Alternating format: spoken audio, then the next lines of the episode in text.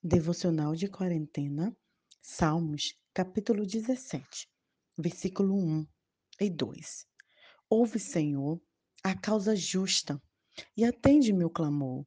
Dá ouvidos à minha oração, que procede de lábios não fraudulentos. Baixe de tua presença o julgamento a meu respeito, e os teus olhos me veem com equidade. Querido, se a gente colocasse um tema para nossa devocional, eu gostaria de frisar duas coisas: a oração que nós devemos fazer e a oração que nós não devemos fazer. Davi, ele começa ressaltando é, o seu pedido e a sua súplica. Ele se sente perseguido e pede ajuda divina. Ele se sente inocente diante das acusações dos adversários e roga justiça ao Senhor. É uma oração que devemos fazer. Pedir a Deus para que Ele atenda ao nosso clamor intensificar a nossa, a nossa súplica. Além da urgência, colocar uma profunda convicção de que estamos falando a verdade. E aí ele continua dizendo assim: sonda meu coração. Sondar corresponde a testar. É uma palavra que vem do metal precioso, de provar as intenções e palavras e a mente. Esse texto mostra para gente que não há crescimento sem dor. Quando ele fala, Senhor, prova-me no fogo e purifica-me do ouro, é somente através da dor que nós podemos crescer e nos desenvolver. Sem o grão de areia que tanto incomoda a ostra, jamais ela produziria a pedra. Assim é o ouro.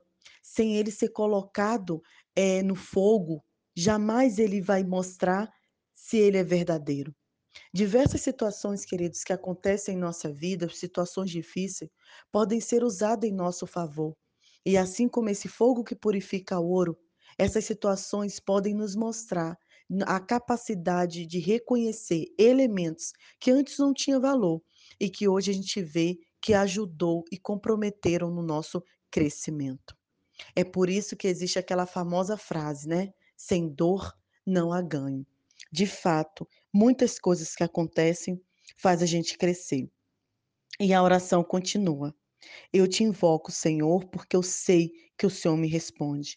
Guarda-me, esconde-me diante de toda a perversidade dos inimigos. Protege-me e nós cremos que o Senhor nos guarda como a menina dos seus olhos e nos colocará, nos colocará em lugar seguro, à sombra das tuas asas.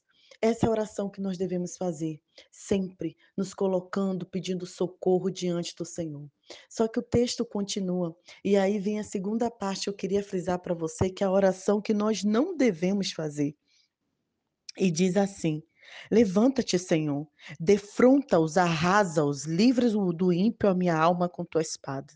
Com tua mão, Senhor, dos homens mundanos, cujo quinhão é dessa vida, e cujo ventre tu enches dos teus tesouros, os quais se fartam de filhos, e os que lhe sobra deixam aos seus pequeninos.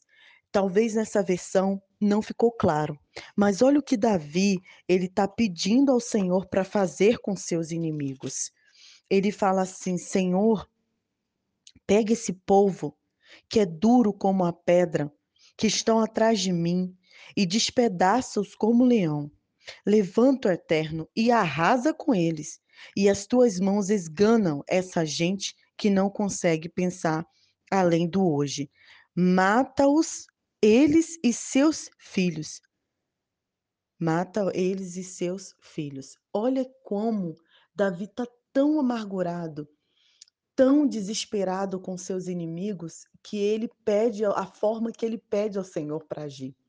E por que, que eu digo que é uma oração que nós não devemos fazer? Porque Davi ainda não conhecia o amor do Senhor Jesus Cristo. O Senhor Jesus Cristo ainda não tinha vindo para dizer para Davi que ele também ama os nossos inimigos, para dizer para Davi que os nossos inimigos não devem morrer, mas devem ser transformados pela graça de Deus. Queridos, a oração que nós devemos fazer é clamando ao Senhor mas nunca pedindo vingança, nunca pedindo a morte, nunca pedindo para que algo ruim aconteça com aquela pessoa que nos fez mal. E tem muita gente que pensa como Davi, tem muita gente que quer a morte dos seus inimigos, que quer que acabe, né, que quer que destrua todos os políticos corruptos. Não é por aí. Não é com ódio que nós vencemos, não é com ódio que a gente vai transformar a nossa nação onde estamos inseridos, mas é com amor. E é por isso que eu quero terminar essa devocional falando para você que ao orar, clamando ao Senhor, pedindo ajuda, ore também pelos seus inimigos. Esse é o mandamento do nosso Senhor Jesus Cristo, que Davi ainda não conhecia.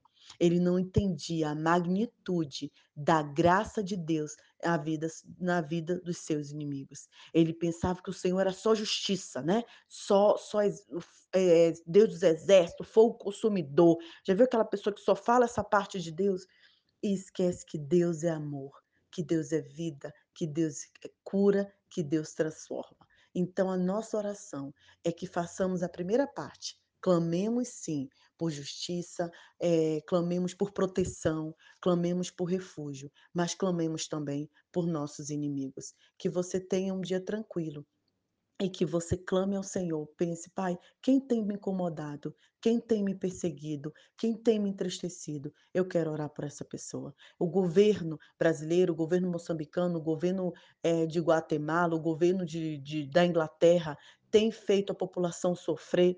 Eu quero orar por esses homens e mulheres que estão no poder. Eu quero clamar para que eles reconheçam o teu poder, para que eles conheçam o teu amor, que é transformador.